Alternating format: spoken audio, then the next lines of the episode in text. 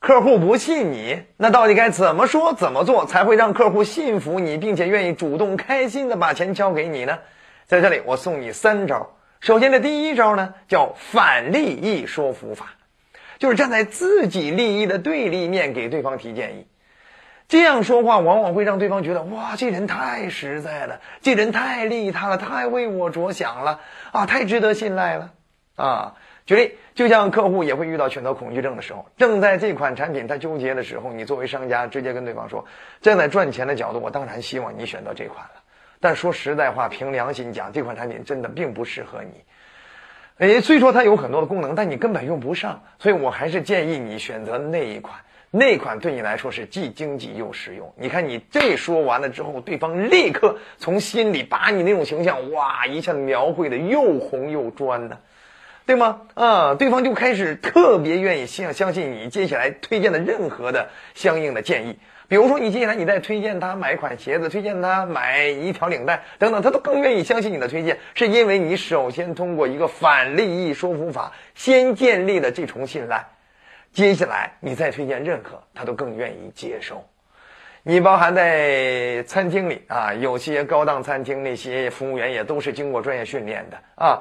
就是见你点菜的时候啊，他会故意的往外看一看，哟，经理不在，好了，故意的凑到你耳朵旁说：“这款呀，不是最好的选择啊，这个口感并不那么好，也不值这个钱。哎，我推荐你来先到这样，来你选择这款。”啊，保证你吃着爽，并且经济实惠。哎，你看，你这推荐完了之后，就会让别人觉得哇，太为我着想了。接下来，这个服务员再给你推荐酒水的时候，你是不是更愿意相信他呀？人家推荐的那些红酒，轻松把所有的菜钱没赚回来的钱都可以赚回来。所以这就叫反利益说服法：先建立信赖，再慢慢从你身上赚推荐的钱。那除此之外，还有第二个方法，那就是善借专业和权威。如果你跟顾客打交道时，并没有给顾客留下一个专业权威的印象，你就很难有信服力。所以在这种时候，你就适合去塑造出来一个专业的人，或者是一个权威的人物。哎，借助这专业的人、权威的人物，再次跟对方接近的机会，然后呢，让他帮你做说服，让他帮你做成交。因为你提前把这种人塑造起来了之后，好了，眼前的顾客就更愿意听信这种人的话，因为人人都更愿意听从那些专家或者是权威印象的人，这是人服从权威的天性所决定的，对吗？好了，所以这离不开你的提前塑造的功夫，以及制造他们俩相见时的那种烘托的功夫。啊，比如说你提前你跟对方聊天的时候，就跟提到，哎呀，我刚好有一个什么方面的一个老师啊，在这方面他解决了多少人的问题，有机会我引荐给你啊，对不对？我刚好有一个什么样的领导等等，我刚好也认识一个什么样的前前辈，哎，所以你这个老师、领导、前辈，其实就是未来你可借力的专业权威的形象。好了，这是提醒到这方面。其实，在销售过程中，尤其是销售主导型行业，是经常用这种方法的。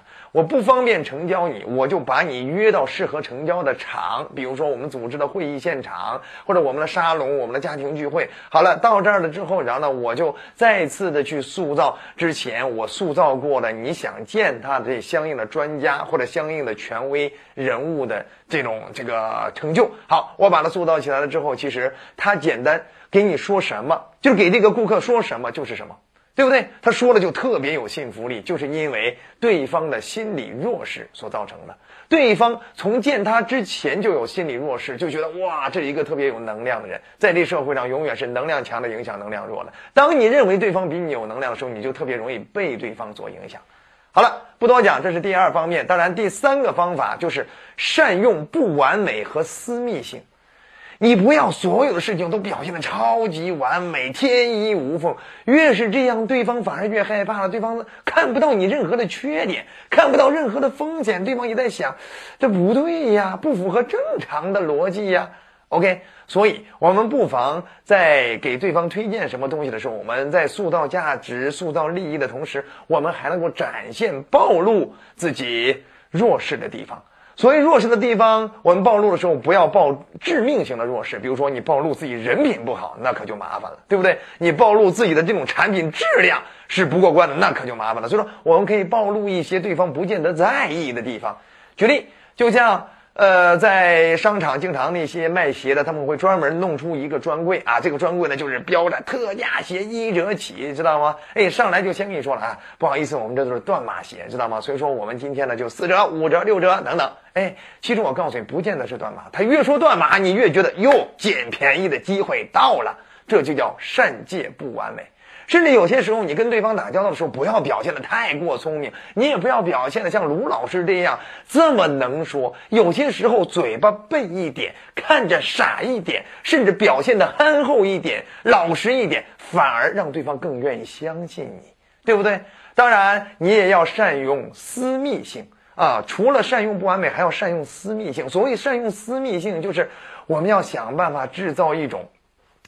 你给对方独特好处，私下里想帮对方的那种感觉，知道吗？就想，呃，这个拉着对方，呃，给对方实惠，让自己冲个业绩，给对方传递这样一种感觉啊。但是呢，一定不要公开化，因为一旦公开化，就证明这这招就不灵了啊。为什么？一旦公开，比如说你在人多的那种情情况下，甚至在公司正经的场合下，你说没关系，我给你优惠好了，那证明你们整个公司都能优惠。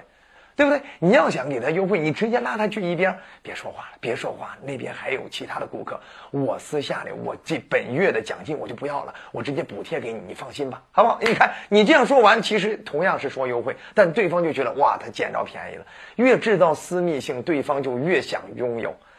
对吗？你包含有些卖商场的，就是在商场里卖衣服的，也有这种啊，就是直接拉你到一个旁边，说：“哎呀，那边有摄像头，咱别说了，让他直接在这儿，我给你直接减个折扣。然后呢，我进本月也是为了冲个业绩，知道吗？在但在商场这方面不太允许啊。你看，越这样说，你看人家也有自己自私的一面，想冲个业绩，但同时给你实实在在的实惠，你能不接受吗？你肯定还感谢人家了，没错吗？这就是跟大家所说的善借不完美。和善用私密性。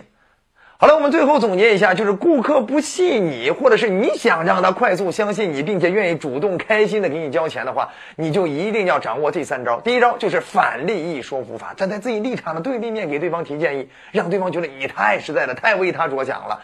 第二点就是善借专业和权威，我们塑造出来一个能帮你成交的人物，一一个能帮你成交的场。